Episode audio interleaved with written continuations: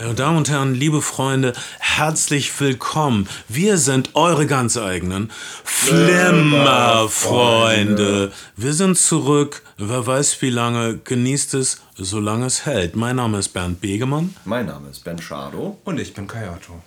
Und wir machen etwas, was vielleicht offensichtlich ist, vielleicht nötig ist. Wir rekapitulieren die Star Wars Filmreihe mhm. alle mal durchrechnen. Wenn wir die Evox Fernsehfilme und das Star Wars oh. Weihnachtsspecial mitrechnen, sind das 15 oder so abendfüllende Entertainments. Es ist auf jeden Fall eine Karawane der Tapferen, die hier heute durch euren Podcast marschiert.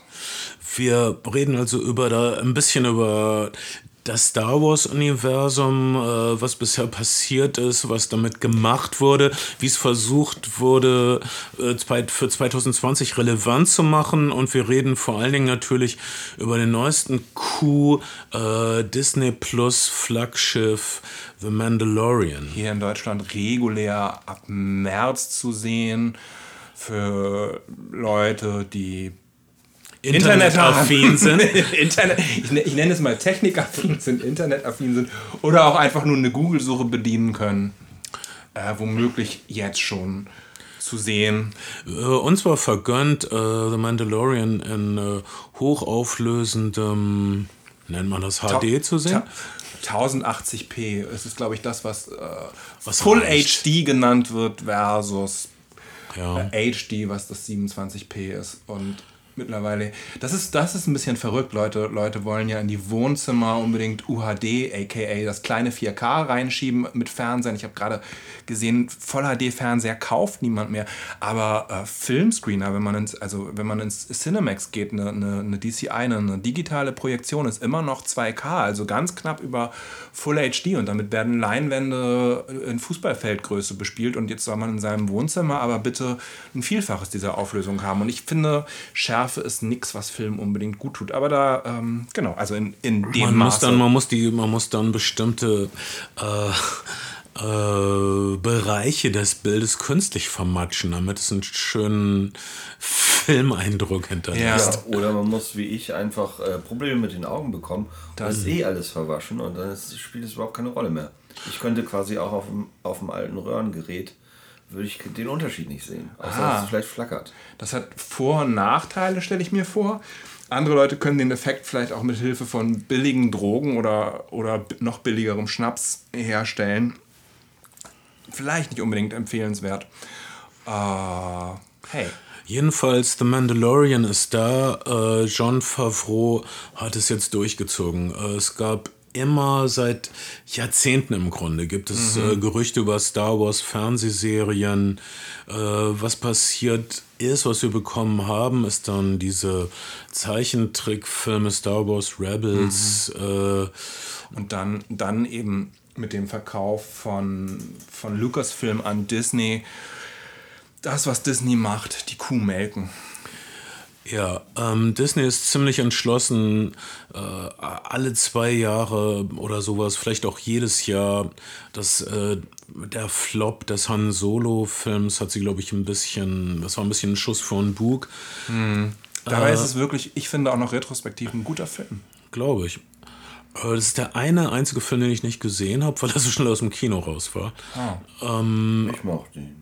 Das ist wirklich ein, ein, ein, schöner, ein schöner, schöner Abenteuerfilm ja. mit äh, vielen heiter, locker aneinander gepackten Sequenzen, der durchaus Spaß macht und Freude bereitet. Den Star Wars-Fans anscheinend nicht so sehr. Schuss, Schuss von Book, vielleicht auch darauf werden wir bestimmt auch zu sprechen kommen. Äh, Han Solo ist halt der erste äh, Star Wars-Film überhaupt jemals, der Geld verloren hat. Mhm. Das ist ähm, ziemlich unglaublich. Versuch mal Geld zu verlieren mit einem Star Wars-Film, fast unmöglich. Und heiter aneinandergereihte Sequenzen, was du gerade eben sagtest, das bringt uns direkt auf den auf neuesten Film. Ach so, nein, nein, nein ich dachte jetzt den auch, Kinofilm. Auch. Nein, äh, okay, der, der neueste Kino. Lass uns über den neuesten Kinofilm sprechen. Das sind wirklich auch heiter aneinandergereihte Sequenzen. Ich würde atemlos, hysterisch aneinandergereihte Sequenzen. Ja, würde ich auch, würde ich auch unterschreiben. Und vielleicht, aber anders heiter aneinandergereiht, als es, als es bei Solo der Fall gewesen ist. Denn, äh, denn ähm, wie soll man sagen, äh, hier wird doch sehr auf der, auf der äh, Nostalgiewelle gesurft. Mit viel, mit viel Esprit und viel und, und äh, einem MacGuffin würde man würde, würde Alfred Hitchcock sagen, es gibt einen losen Aufhänger, der uns von Planet zu Planet wirklich katapultiert. Und äh, so viel Geschwind das mit so viel Geschwindigkeit, dass äh, größere und kleinere Löcher im Plot dabei am besten gar nicht erst auffallen. Ja, uh, The Rise of Skywalker uh, sieht also die Rückkehr von J.J. Abrams, der es irgendwie richten sollte. Rückblickend gesehen war der uh, Skandal um den vorletzten Star Wars-Film eigentlich gar kein Skandal. Es mhm. waren, es, wir haben ja drüber gesprochen, es, es waren, der vorletzte Star Wars-Film war sowas wie ein Experiment. Was kann man eigentlich machen mit dieser Form? Mhm. Wie kann, was kann man eigentlich an experimentellen Dingen unterbringen in einem mhm. Star Star Wars-Film. Mal gucken, was wir, was wir alles machen können. Das war ein Film, wo, wo die Form äh, versucht wurde zu erweitern, wo die Form geknufft und gepufft und gestretched wurde. Und der neue Star Wars-Film war, oh, komm mal nur zurück. Äh, okay, Marketingabteilung, äh, was, was wollen die Leute? Ja. Äh, ein bisschen auch wie, wie also ein, ein, Stück weit hat, J.J. Uh, Abrams bei The Force Awakens A New Hope gechannelt und so channelt hier ein Stück weit auch uh, Return of the Jedi und ansonsten wollen die Leute halt Nostalgie. Und das ist ein bisschen, das ist ein bisschen vielleicht auch das, was, was Martin Scorsese als Theme Park Ride beschreibt. Uh, wir bekommen hier eigentlich vor allen Dingen viel Star Wars Nostalgie aneinandergereiht, ohne dass ähm, es ist so ein bisschen vielleicht der Konflikt Plot versus äh, Character. Es geht hier nicht wirklich darum, Charakterentwicklungen beizuwohnen, sondern es müssen bestimmte, bestimmte Erwartungen an den Plot äh, Sith versus Jedi in der Form, wie das halt bei Fantasy-Sagas oft so ist, äh, erfüllt werden einfach. Äh, bei Rise of, Rise of Skywalker ist ein super unterhaltsamer, super äh, gut ausgeführter Film mit, mit sehr viel Tempo, sehr viel Energie durchgeführt. Ich glaube auch mit sehr viel Herzblut. Aber von der Absicht her mhm. äh, macht er das ein bisschen fertig, wie sehr man verhätschelt wird als Zuschauer ja. und Fan. Das ist so, als ob sie einen auf den Schoß setzen, einen mit Alete füttern, einem den Sabber wegwischen. so, ich weiß, dass du das magst. Ich weiß, dass du das magst. Guck mal, Han Solo kommt zurück. Ich weiß, er ist tot. Das, das Aber er kommt einfach zurück. Ist das nicht toll? das lernen wir auch. Niemand stirbt bei Star Wars jemals wirklich. Ähm, ja, das, das, das ist aber schlecht, weil dann ja. be bedeutet das nämlich nichts, wenn Leute sterben. Und ähm, und die Geeks im Internet äh, bedienen sich dann beim Extended Universe, wo es schon Hinweise auf all diese Sachen gegeben hätte und manche, manche Sachen. Was auch übrigens sehr gebogen wird, ist die Force. Die Force kann so einiges im neuen Star Wars-Film, Dinge, die wir bisher noch nicht kannten und wussten. Und ähm, auch da, Leute suchen dann verzweifelt im Extended Universe nach man Referenzen darf, Nein, man darf, man darf drüber nachdenken. Es ist Quatsch, Quatsch, Quatsch, super Quatsch. Allein der, der Hauptquatsch des neuen Star Wars Films ist, dass der Imperator zurückkommt. Aha, nachdem er mühselig getötet wurde in äh, Rückkehr der Jedi-Ritter. Und wie ist er zurückgekommen? Ähm, durch äh, Magie. Das ist auch angedeutet in einem von den Prequels. Nein, der Sinn von den Prequels war, dass er diese Magie Mag dass das Beschiss war mit der Magie. Dass er nämlich nicht Anakins Frau wiederbeleben konnte. Auch nicht mit der dunkelsten Cis-Magie. Es ging nicht, es ging nicht, es ging nicht. Wenn er irgendeine bescheuerte Ausrede und eine bescheuerte Erklärung, Erklärung ranziehen wollte, nicht das! Das ist erledigt! Und angeteasert. Haltet euch in den Kanon! oh man, angeteasert. Magie, Alter! Ernsthaft? Es war Magie! Hey, es ist Oh, der Imperator ist zurück. Ähm, oh, wer kommt alles zurück? Lando Clarissian ist auf einmal da. Ja. Mit allen guten Menschen des Universums. Er hat einen Tag gebraucht, um alle Raumschiffe, die es überhaupt gibt, im Universum auftauchen zu lassen, um, hey, wir wollen euch helfen. Und vorher wurde aber etabliert, dass alle Angst haben vor dem Imperium und sich nicht mucksen. Aber Han Solo hey. hat offensichtlich, äh, Lando Clarisschen hat offensichtlich irgendwas Nettes gesagt und dann kamen die trotzdem. Wenn man an. jemals so eine Art Gravitas gespürt hat im, im, im, im, Star Wars, also über Gravität wollen wir gar nicht erst sprechen, äh, Gravity, aber äh, wenn man jemals sowas wie, wie eine Schwere gespürt hat oder einen Ernst im Star Wars-Universum, dann geht es zwar auch hier darum, dass ganze Planeten ausgelöscht werden können, aber der Film äh, ist so schnell und kommt so leicht daher und so, so verhätschelnd für den Star Wars-Fan, dass man von diesem ganzen Planeten wegballern eigentlich emotional nicht viel mitnimmt. Ja, das ist äh, vorbei und äh, ich glaube, die Filmemacher wussten das und wie gute Magier wissen sie, dass, dass sie immer mit der einen Hand antauschen müssen und den Rest machen sie mit Geschwindigkeit und Fingerfertigkeit. Während man in einem Film sitzt, merkt man das nicht. Dann denkt man nur, oh, Star Wars, es gibt, ihr kümmert euch um mich, danke. Es gibt eine Sequenz, in der der Wookie entführt wird. Ja. Äh, dann, dann passieren mit der Force komische Sachen. Raumschiffe werden am Himmel festgehalten und runtergezogen. Und dann äh, explodiert das Raumschiff, in dem der Wookiee entführt wird. Äh, wir haben vorher auch kein zweites Raumschiff gesehen, aber glücklicherweise sehen wir äh, zwei Minuten später, okay, er ist eigentlich in einem anderen Raumschiff. Das ist gar nicht das Raumschiff gewesen, in dem der ja, Wookiee gewesen ist.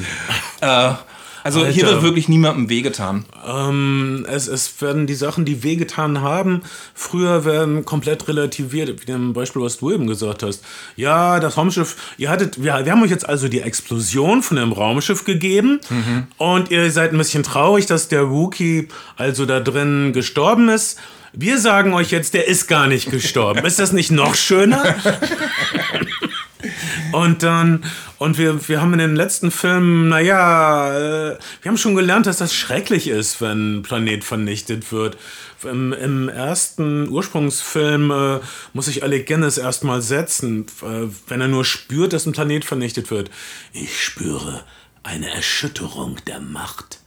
Und, und jetzt ist es so, es war auch immer ziemlich schwer, einen Planeten mhm. zu zerstören. Du musstest das Ding erstmal anheizen, du musstest das vorheizen, den, den Planetenzerstörer. Jetzt, jetzt du, du musstest die Mikrowelle mühsam einstellen. Jetzt, ist, jetzt gehört quasi so eine Kane äh, im Imperium, so eine, so eine äh, Planetenzerstörungskanone gehört quasi jetzt zur Grundausstattung eines jeden Kleinwagens im ja, Imperium. Exakt. Auf einmal hat der Imperator sowas wie, ähm, weiß ich nicht, 10.000 10.000 riesige Sternzerstörer, die alle eine Planetenzerstörer-Kanonenwumme untergeschraubt haben. Wahrscheinlich haben sie auch geflanscht und tiefer gelegt. Alles so wegen wahrscheinlich Magie und äh, das ist doch, so viele Planeten gibt es doch gar nicht. Wer will denn all diese Planeten zerdeppern? Das Imperium will doch auch noch was beherrschen. Die können doch nicht ihre ganzen Planeten zerdeppern. Wen wollen sie dann noch unterdrücken und ausbeuten? Ich frage euch! Ja. Und, ähm, naja, ähm, das ist aber erst hinterher. Wenn man den Film sieht, denkt man, ja, das ist so schön schnell. Und dann sind sie wieder auf einem anderen Planeten. Auf einmal sind sie bei Burning Man auf einem Wüstenplaneten. ja, stimmt, sie sind auf dem, sie besuchen das Burning Man Festival für. Äh, es ist eigentlich egal, das hat überhaupt nichts damit. Das hat auch die Leute, die auf dieses Burning Man im Weltall-Festival gehen, die hat, das ist gar nichts mit dem Plot zu tun.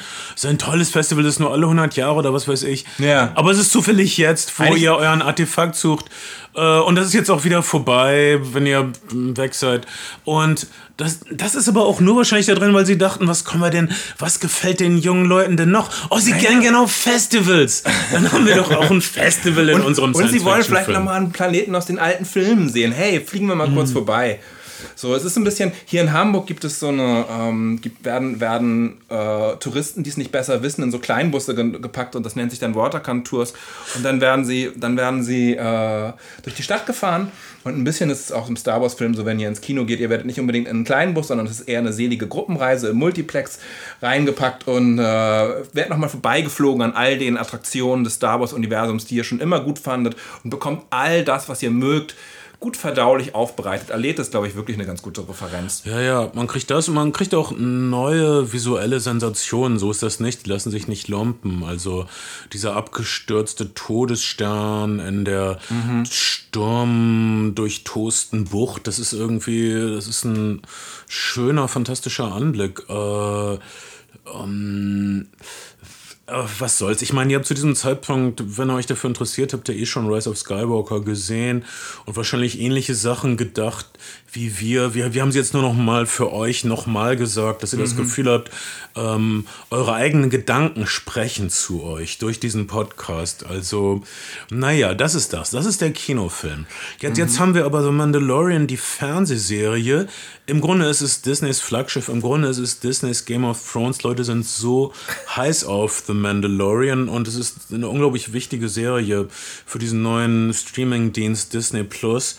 Und ich, ich war so amüsiert, dass es äh, John Favreau macht. John Favreau äh, ist im Grunde verantwortlich dafür, dass es diese ganzen Marvel-Filme gibt, weil es war mhm. sein Glücksgriff des ersten Iron Man-Films. Ein Film, der eigentlich nicht hätte funktionieren dürfen, der, der, der nur sowas wie drei Action-Szenen hatte und der aber trotzdem funktioniert hat und der den Ton gesetzt hat für das gesamte Marvel-Universum. Dieses, ja, es ist ernst, aber wir nehmen es nicht zu ernst. Aber es ist schon wahnsinnig ernst, aber wir nehmen es nicht zu ernst. Mhm. Mhm. Äh, die, diese, dieser spezielle Marvel-Ton, der eigentlich in fast allen Marvel-Filmen war, kommt wahrscheinlich, kann man sagen, von John Favreau. Und jetzt äh, mischt er das Star Wars-Universum, also ein Science-Fiction-Universum mit. Äh, Fantasy-Universum, würde ich eher. Ein Fantasy, Fantasy Science-Fiction-Universum mit einem Western-Samurai-Film-Universum. Genau. Was ironisch ist, weil er hat das schon mal gemacht in dem Film Cowboys und Aliens. Aha, der nicht so erfolgreich war, wenn man mal ganz ehrlich ist. Der war deshalb nicht so erfolgreich, weil man die ganze Zeit keine Lust hatte darauf, äh, Harrison Fords griesgrämige Fresse zu sehen. Anders als die Fans des letzten Star Wars-Films. ähm, ja, Uh, The Mandalorian ist auf eine Art und Weise die Antithese zu, zu dem letzten Star Wars-Film. Es soll ein bisschen erwachsener daherkommen, es kommt auf jeden Fall deutlich kleiner daher. Nichts von Mandalorian wurde on Location gedreht, alles wurde in einem Studio gedreht von ILM. Es gibt jetzt so. Uh, LED, riesige LED-Wände, in denen Echtzeit-Landschaften generiert werden können, sodass man keine Greenscreens mehr hinstellen kann, sondern Zuschauern und Darstellern vor allen Dingen vermitteln kann, man würde wirklich in dieser Landschaft drehen. Also während man für Rise of Skywalker in, noch äh, nicht in den Jemen, das wäre fatal gewesen, aber nach Jordanien geflogen ist, mhm. ist dort alles in einer kalifornischen Soundstage passiert. Und ähm, nein, die Sets sind ein bisschen kleiner, ein bisschen weniger bevölkert. Das hat im erst, in der ersten Folge einen guten Italo-Western Bounty Hunter-Vibe. Es ist so Joe Jimbo, äh, aber auch für eine Handvoll Dollar. Der Stimmfall des, äh, von, äh, des, des Protagonisten, die Tonlage ist eins zu eins die von, wenn man die Originalfassung sieht, die, die von Clint Eastwood in der Dollar-Trilogie. Die Referenz ja. ist ganz deutlich auch. Und so viel japanische Samurai-Filme, äh, Jojimbo, äh, ein, eine Folge ist komplett ein Riff auf Sieben Samurai und ja. dann natürlich die, die Grundkonstellation, dass ein rauer, griesgrämiger, gewalttätiger Mann versucht, ein Baby zu beschützen und es mit einem... Lone Wolf and Cup. Ja, das ist von der berühmten Lone Wolf and Cup Samurai-Reihe entlehnt, sage ich mal. Genau, man, aber, aber auch Western-Themen, wenn man, wenn man uh, John Ford, Three Godfathers nimmt, drei, drei, ja. drei Männer äh, retten, ein, retten ein Baby. Denn um dieses Baby geht es und wie ihr bestimmt wisst, ihr kennt die Memes, bevor die Sache gesehen hat. Es geht natürlich um Baby Yoda und äh, ich kann nur sagen, nichts hat nach dem, was ich mitkriege, die Damenwelt weltweit so entzückt wie Baby Yoda. Baby Yoda ist irgendwie überall, wenn sie Baby Yoda zur Wahl aufstellen lassen würden, würde definitiv der nächste Präsident, wenn Baby Yoda sich gegen den Brexit ausgesprochen hätte, hätten wir die Briten jetzt noch. Baby mhm. Yoda ist so unglaublich beliebt, es ist nicht zu fassen.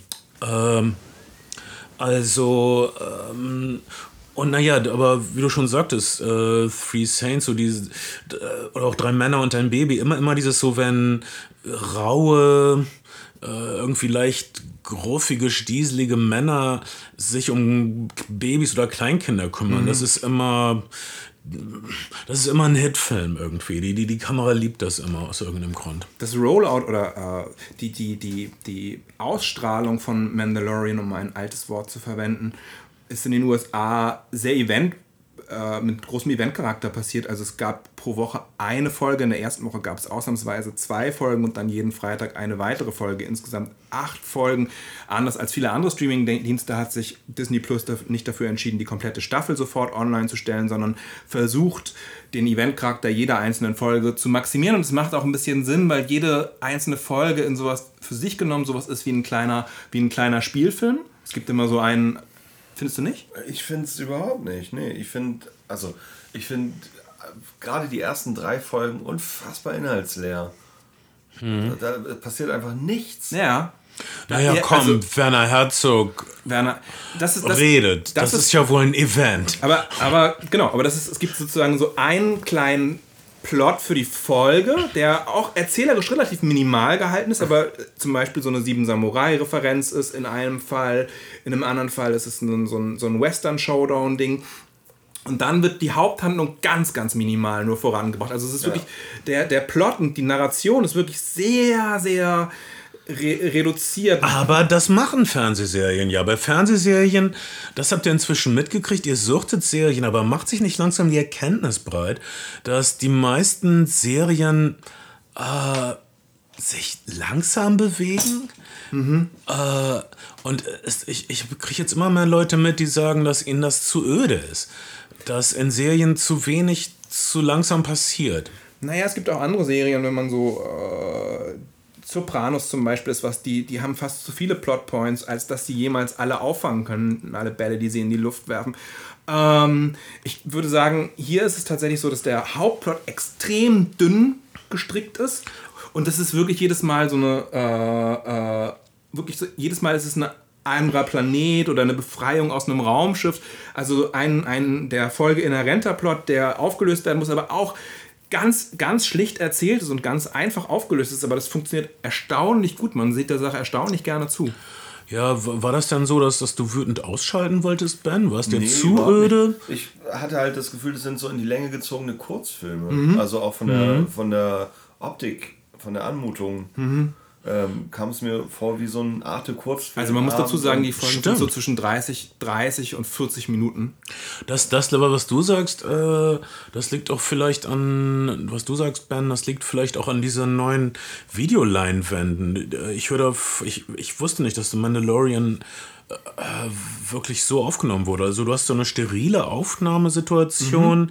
dann ist das alles so ein bisschen stilisiert wie bei zum Beispiel diesem George Lucas Film THX 1138 mit diesen mhm. Gefangenen vor den weißen Kulissen. Also hier sind oft Wüsten oder ein bisschen öde Innenarchitektur. Es ist, es ist nicht viel Textur fürs Auge zum ja. Festgucken. Es ist, ja, aber das, also wenn man, du hast jetzt, du hast jetzt bei dem, bei dem Rise of Skywalker das Burning Man Festival genannt. Im Rise of Skywalker ist wirklich alles mit Aliens, unterschiedlichen Spezies bevölkert. Jeder Hintergrund ist dicht bis oben hin mit Komparsen. Das würde ich, Entschuldigung, dass ich unterbreche, das, das würde ich ungefähr, das würde ich das Prequel-Syndrom nennen. Ich verteidige oft die Prequels, aber eine Sache hat George Lucas da einfach äh, gemacht und zwar hat jeden, jede Einstellung, jedes Bild vollgeballert mit Sachen.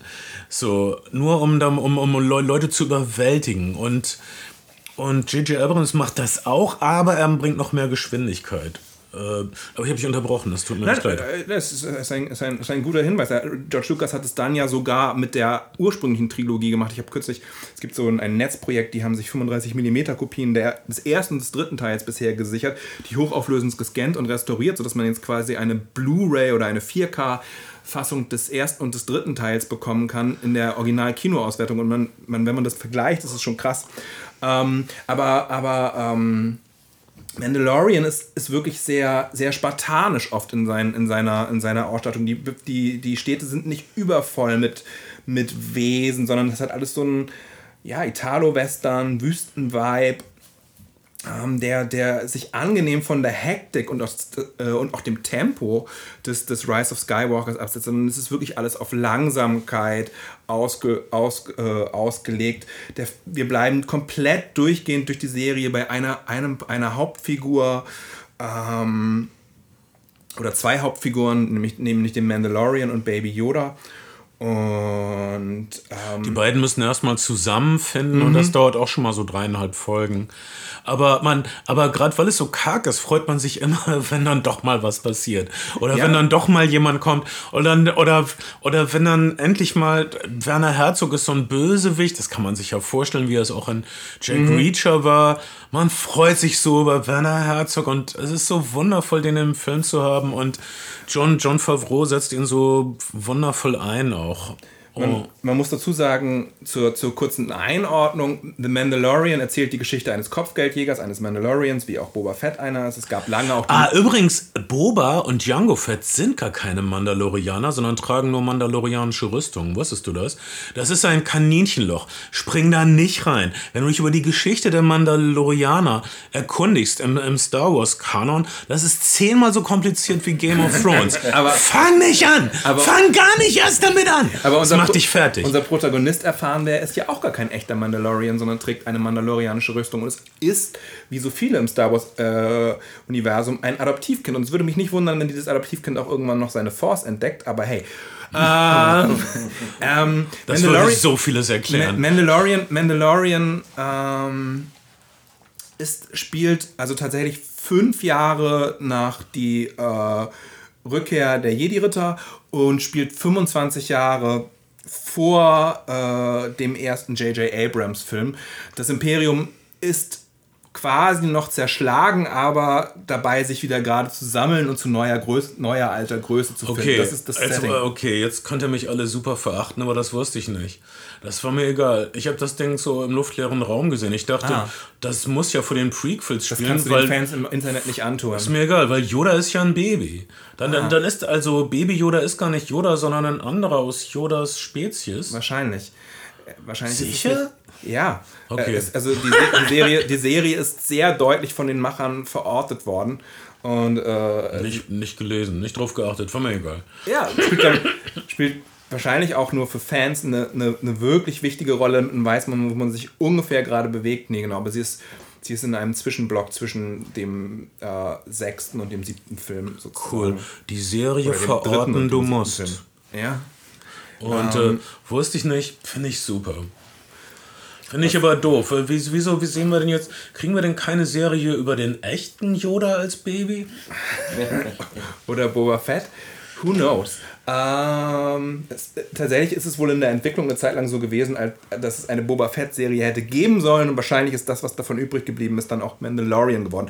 Auch neu an Mandalorian ist die Score. Es gibt jetzt einen, einen äh, skandinavischen. Ja, wundervoll. Äh, skandinavischen Komponisten, nicht mehr, die, der versucht hat, ein bisschen die John Williams-Themen rüberzuholen, aber auch was komplett eigenes Per, per, sehr perkussiv, perkussiv, aber auch sehr stimmungsvoll, ah, was, was Wagnerianisches manchmal. Mhm. Also nicht John Williams amerikanische Schmissigkeit, sag ich mal, mhm. sondern auch so eine wagnerianische Schwere manchmal, so fast so wie, wie, wie Horrorfilm-Scores manchmal. Mhm.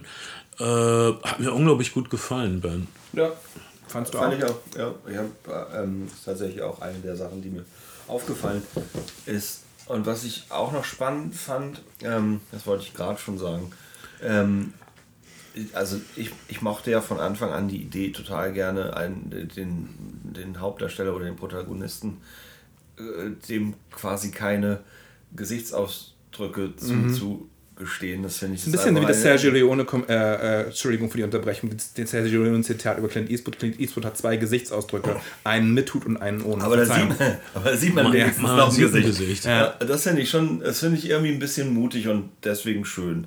Ja. Und, äh, und ich finde krass, dass es so gut funktioniert. Also, und dass man tatsächlich trotzdem äh, Stimmung, ähm, also dass man der Haltung des Charakters und äh, mhm. seinen Bewegungen die Stimmung, die man braucht, entnehmen kann. Das fand ich irgendwie fand ich gut gespielt und gut ausgedacht. Mochte mhm. ich. Das fand ich, fand ich auch sehr, sehr. Äh, Jean-John Favreau hält diese Western-Stimmung ziemlich mhm. gut durch. Äh, bei einer Fernsehserie aus Budgetgründen kannst du nicht dauernd ein Feuerwerk abfackeln. Aber jede, jede Folge bekommt ihre Actionsequenz. Aber jede Folge hat eine Actionsequenz. Und die sind in der Regel auch sehr handwerklich solide umgesetzt. Und das sind dann, und das sind doch oft gute Ideen. Zum Beispiel ähm, der Mandalorianer muss äh, eine Java, ein Java Sandcrawler erobern, diese riesigen Raupenfahrzeuge, mhm. mit denen diese Wüstenplünderer durch die Gegend ziehen. Das muss er entern, wie so ein äh, Piratenschiff alleine gegen diese 50 äh, Java, wie heißen auch so, wie heißen die, diese Sand... Oder sind die Jabas nicht die anderen, die größeren? Jedenfalls diese, diese kleinen. Kleinen rot. Rot, rot, ja, ja. Und, und die kleinen Rotäugigen mit dem schwarzen Gesichtern, die, diese, die immer den Wüstenplunder verkaufen. Das ist eine unglaublich schöne Errol Flynn-ähnliche Sequenz, die zehn Minuten dauert oder so. Das, das sind so Kabinettstückchen und dann Jean Favreaus ähm, Humor auch immer. Äh, also manchmal ist jede Folge hat wobei also jede Folge hat dabei muss man auch dazu sagen einen, einen eigenen äh, Regisseur bzw. eine Regisseurin. Man hat man hat bei der Serie sehr darauf geachtet im Geschlechterverhältnis die die Folgen zu splitten.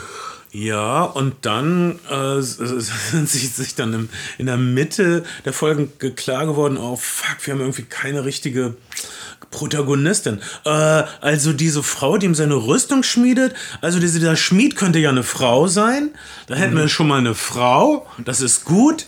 Und ähm, er könnte ja eine mm, Mixed Martial Arts Künstlerin, die wir aus Steven Soderbergh-Filmen kennen, als, als Sidekick bekommen. Ja, ähm, genau. Man kann diese Kampfsportler aus dem Steven Soderbergh und den anderen Klopper-Filmen und puh, gerade noch mal den Bechtel-Test geschafft oder so. Ähm, das ist lustig an Star Wars. Star Wars, äh, es wurden immer, es gab immer Vorwürfe schon vor unserem Zeitalter der sozialen Gerechtigkeit und der Empörung, äh, was Star Wars Ziel von Angriff, äh, bei dem ersten Teil, da gibt es ja gar keine Schwarzen in eurem Weltall.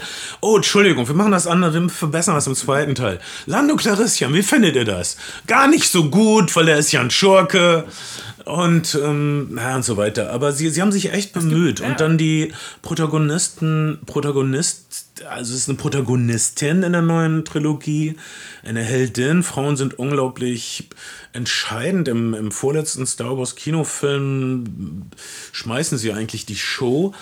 Äh, was weiß ich. Also es, es, es, es, es wird sich bemüht und äh, der Mandalorianer ähm, hat ähm, dann zur Mitte hin, sage ich mal, dann starke Frauenfiguren. Was, was, was mich, ist euch, ging euch das auch so? Es gibt eine Folge, die Sieben Samurai-Folge, in der es so quasi, in der man das Gefühl hat, okay, das Star Wars-Universum versucht alles, was popkulturell ganz gut ankommt, irgendwie in sich aufzusaugen und zu assimilieren. Und es gibt da quasi so Orks, die dieses Dorf angreifen. Und ich ja. gedacht, okay. Ja. Jetzt hat Star Wars also auch Orks und sie haben, sie können äh, ein AT-AT bedienen. Ja. Da habe ich gedacht, okay, und dann habe ich gedacht, dann gibt es auch John Favreau, äh, gibt's, können Mandalorians auch so Iron Man-Style jetzt durch die Gegend fliegen. Auch das, auch das ein Novum. Mhm. Ähm, Fand ich aber gut. Es gibt ein. Äh, ja? und, und das wahrscheinlich auch so ein Fan pleasender Augenblick, wenn dann auf einmal, äh, als alles verloren zu sein scheint, äh, sehen wir eine äh, fliegende Mandalorianer-Einheit, die wie eine äh, rettende US-Kavallerie den Tag rettet. Und in die Westanstadt einreitet. Ja, also. Oder anfliegt. Äh, das ist doof, aber wundervoll. Und ähm, das sollte Science Fiction ja auch. Science Fiction Fantasy in diesem Fall sein. Science Fantasy. Ja. Auch sein. Und äh, es, manchmal ist es dann ah, vielleicht ein bisschen zu selbstironisch, aber immer noch so super lustig, wenn also ein Running Gag alles des Star Wars Universums ist, dass die verdammten Sturmtruppen nie irgendwas treffen.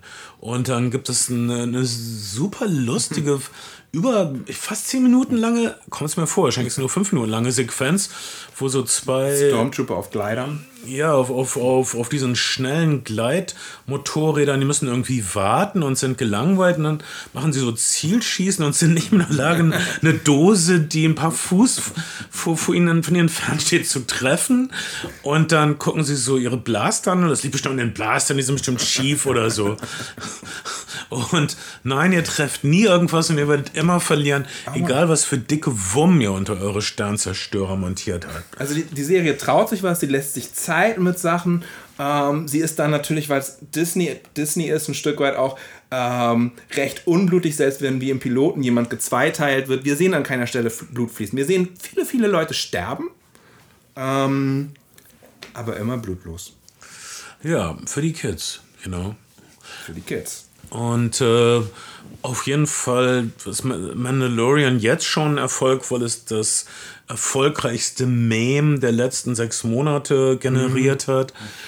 Und äh, die zweite Staffel kommt dann auch in Deutschland live und in Echtzeit quasi im äh, Dezember nach allem, was man hört. Ja, äh, doch erst. Oh, das ist noch ganz schön hin. Es ist auf jeden Fall.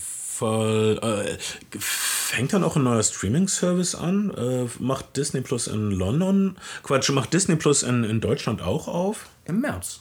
Im März, Im März, im März Plus. Okay, äh, im März, wenn ihr, wenn ihr, wenn ihr äh, das ganz regulär sehen wollt, mh, mm, für eine kleine Mark, schreibt mir, nein. Ähm, na. Nein, nein, natürlich nicht. Äh, dann, dann, dann könnt ihr ab März in, in Deutschland und in Europa ähm, Disney Plus abonnieren. Die Folgen haben auch jetzt bereits ja die Synchronisationstafeln für alle Märkte hinten dran gehängt, weswegen der Abstand, Abspann der meisten Folgen vier Minuten ist oder fünf Minuten. Mhm. Ähm, ja, genau, aber ihr könnt, ihr, die Serie ist ganz regulär hier auf einmal, auf einen Schlag äh, sehbar.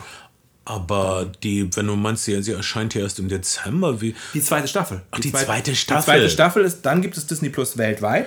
Weitestgehend, ich weiß nicht, ob auf allen Märkten dieses Globus. Hm. Und dann äh, werden die Folgen eben global am gleichen Tag online gestellt. Aber deutsche Zuschauer, die bisher Mandalorian noch nicht gesehen haben und es ganz regulär hier sehen möchten, müssen bis März warten. Und müssen Disney Plus abonnieren, was am Anfang bestimmt nicht so viel kostet, aber dann später.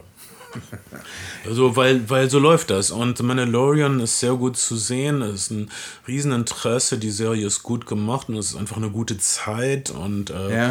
äh, die man haben kann. Ähm, ist auch nicht zu lang, acht Folgen. Absolut nicht. Man macht sich nicht verrückt. Es sind, es ist nicht zu viel Wasser gedreht, es ist nicht zu viel Leerlauf. Es ist manchmal diesen gemächlichen Western-Rhythmus, mhm. den ich natürlich angenehm finde ab und zu.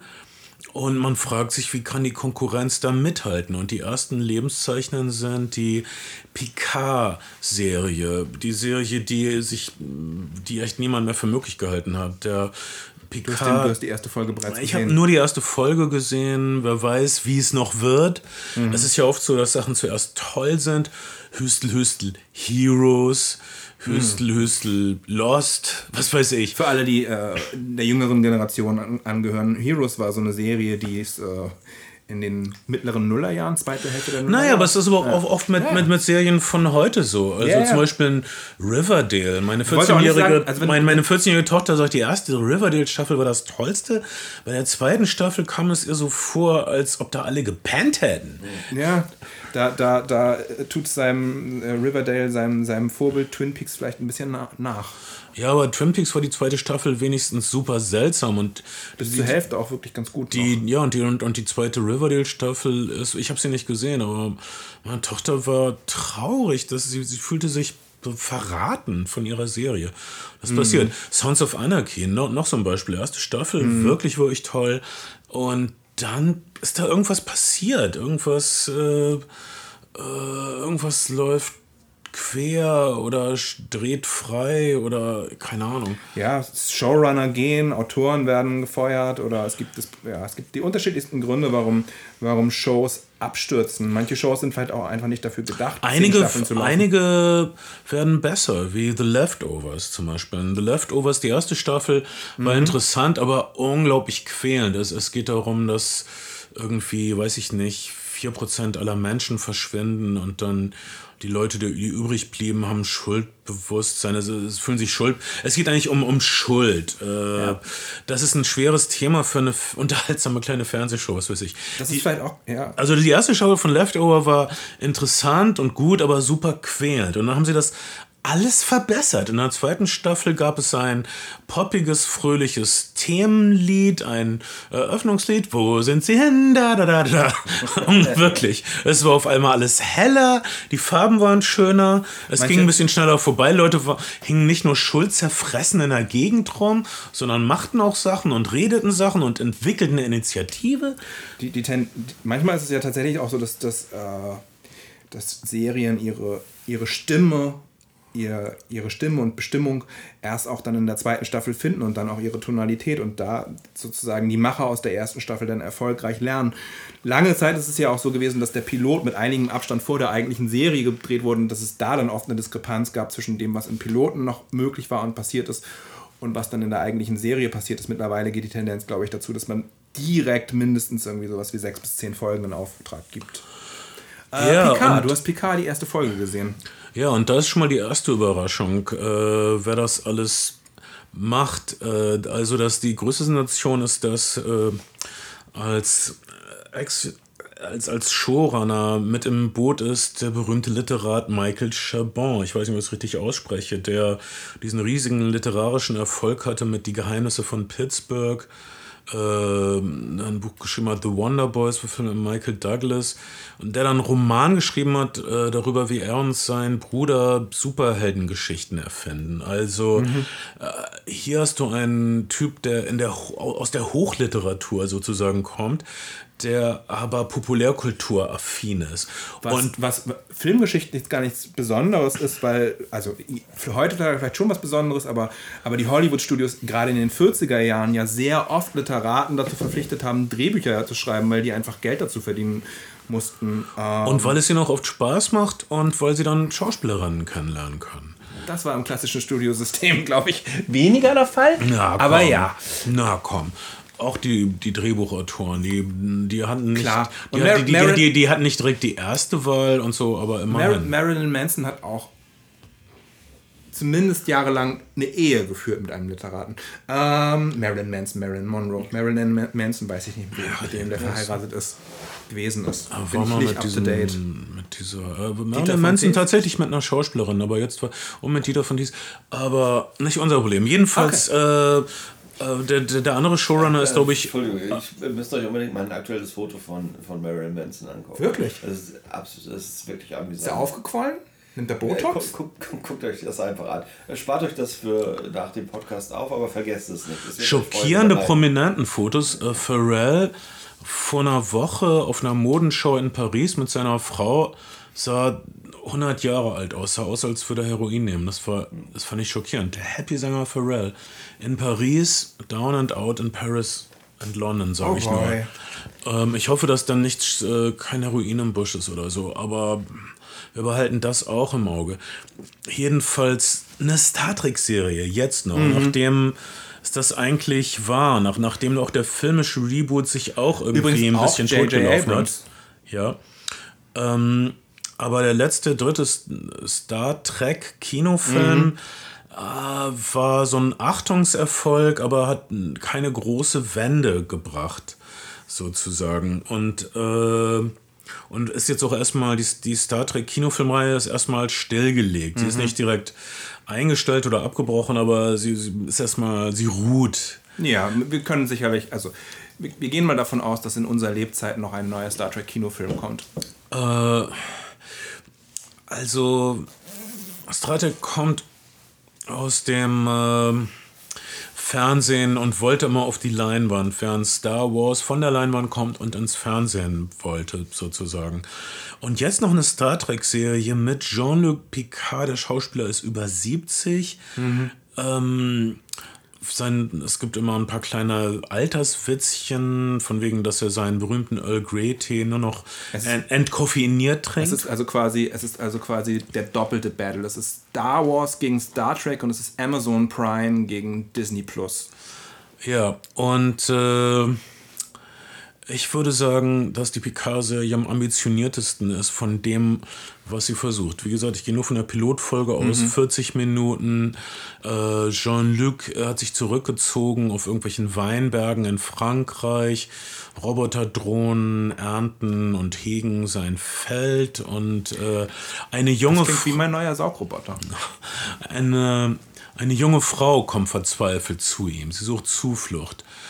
Das ist so wir lernen, dass Jean-Luc Picard die Föderation im Zorn verlassen hat, weil die Föderation hat sich geweigert, Flücht romulanische Flüchtlinge zu evakuieren. Mhm. So viele Parallelen zu heute. Also Jean-Luc Godard, der überhaupt Next Generation Enterprise. Jean-Luc Godard Picard. Jean-Luc, was immer. Steht für. Godard wäre auch ein guter, wäre ein guter Star Trek und Star Wars Schurke, wenn man drüber nachdenkt. Ja, ein Schurke. Und äh, ja, ich habe die Raumzeit manipuliert durch die Schnitte, die niemand sah. ähm, äh, also, also Jean-Luc Picard steht für funktionierende Institutionen, mhm. für, für eine Sternflotte, die ihre Moral intakt hat, die ihre Aufgaben erfüllt, die das Leben schützt und feiert und erforscht. Äh, diese Institution hat also versagt, liegt da nieder, er ist grummelig, er ist eigentlich ein grollender alter Mann, der versucht, der, der um seinen Frieden ringt in der Natur. Diese junge Frau kommt zu ihm und sucht Zuflucht. Genauso wie wir alle in diesen schwierigen, äh, anti- ähm, rationalen Zeiten, äh, wo die Institutionen kaum noch nachkommen mit den neuen Katastrophenmeldungen, suchen wir wie diese junge Einen Frau Zuflucht Hafen. bei Jean-Luc und seiner, äh, sage ich mal, seiner... Dem Erbe der Aufklärung. Ja, seiner kompetenten Weltzugewandtheit. Mhm. Äh, das ist die Ausgangssituation und äh, besser könnte es natürlich nicht anfangen und äh, bedeutungsvoller könnte es nicht anfangen und wichtiger für uns Zuschauer könnte es nicht anfangen. Es gibt eine Menge Komplikationen. Natürlich wird die junge Frau gejagt und natürlich äh, verbirgt sie ein dunkles Geheimnis und dann ist es so wie in so einem äh, Gangsterfilm oder so. Jean-Luc macht sich bereit für einen letzten Job. ja. Und das werden dann die weiteren Folgen zeigen. Bis dahin, äh, oh, es gibt auch noch an, irrerweise äh, bezieht sich Picard auf den letzten Next Generation Spielfilm, den praktisch niemand gesehen hat und der wohl allgemein so unbeliebt war und der so wenig Zuschauer hatte, dass danach die das Next Generation äh, Reihe eingestellt wurde, mhm. nämlich Nemesis. Das war eine Folge, falls ihr es gesehen habt oder nicht, wo Data eingemottet wurde. Data hat sich selbst aufgelöst und wurde auch, ähm, hat sich selbst gelöscht oder so, um äh, die Mannschaft zu retten. Wo, Teile von ihm wurden aber bewahrt und er wurde äh, auseinandergestückelt und ähm, in, in Teilen irgendwo verwahrt und vielleicht ist noch was von seinem Verstand verblieben, vielleicht nicht. In dieser ersten Folge äh, sehen wir den zerstückelten Data. Er ist in so einer in so einem Karton und wird ausgepackt. Das, das verheißt viele Plotpunkte für die nächsten Folgen. Okay. Ähm, vielleicht kommt Data also zurück. Vielleicht gibt es äh, Martin Scorsese schlechten Jüngermachfilter auf seinem Gesicht. Vielleicht dürfte ein Android ja nicht, ihr wisst schon. Ja, so Alter. Auch ILM. Wie Brent, Brent Spiner das tut. Brent Spiner hat gesagt, dass äh, das Make-up so krass war ähm, während der Dreharbeiten, dass sein iPhone sein Gesicht nicht mehr erkannt hat. Oh. Fuck. Ja. ja. Ähm, da hast du es. Das, äh ja, aber hat er nicht so eine, hatte noch nicht so eine Zahlenkombination zur Sicherheit? Ja, doch auch. Ja. Ich, ich hoffe, wir hoffen. Und ein Finger, konnte das iPhone seinen Finger noch erkennen? das weiß ich nicht. Ich hoffe, dass er da irgendwie rausgekommen ist. Was eine technokratische Falle. Kurz, ne? ähm, okay, um, also äh, Picard jetzt schon zu sehen auf Amazon Prime. Äh, The Mandalorian ab März zu sehen bei Disney Plus. Rise of Skywalker vielleicht ziemlich sicher noch in ein, zwei Multiplex-Kinos in den Nachmittagsvorstellungen und dann demnächst beim Streamingdienst eures Vertrauens, wahrscheinlich auch Disney Plus greifbar oder auf diesen guten alten Scheiben, die sich manche Leute noch kaufen oder als Download. Ja, ähm, das war unser Science-Fiction-Überblick äh, für diese Woche. Wer hätte gedacht, dass Star Trek versus Star Wars zurückkommt? Ich bin begeistert, ich fühle mich revitalisiert oder um Hast es mit Captain Kirk in dem zweiten Star Trek-Film ähm, Der Zorn des Khan zu sagen, ich fühle mich jung. Mhm. Hast du, habt, ihr, hast, habt ihr euch jemals für Seiten entschieden in diesem Battle? Ben? Ich finde es komplett unnötig. Ich mag beides gleich gerne. Okay, das verstehe ich. Ich sehe das ähnlich. Es ist beides, ähm, ähm, aber mal so, Star Trek ist vielleicht ein bisschen nötiger. Mhm. Star Trek, Star Trek ist halt Science Fiction, Star, äh, Star Wars eher Fantasy und Star Trek erzählt uns vielleicht etwas mehr über unsere heutige Welt.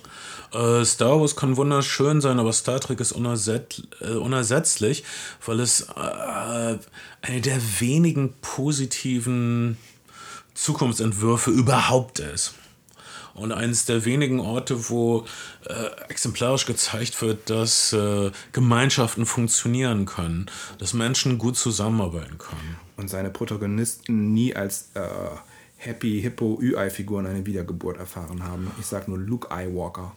Oh, ist das eine Tat? Okay. Das ist eine, Tat das ist eine Tatsache. Das äh, finde ich Wahnsinn, aber vielleicht haben die Star Trek-Typen das versucht und ja. haben sich einfach nicht qualifiziert, weil sie, weil ihnen der iWalk fehlte. Ich weiß es doch nicht.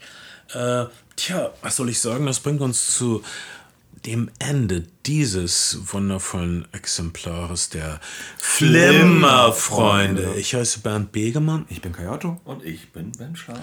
Und wir sind bald wieder bei euch.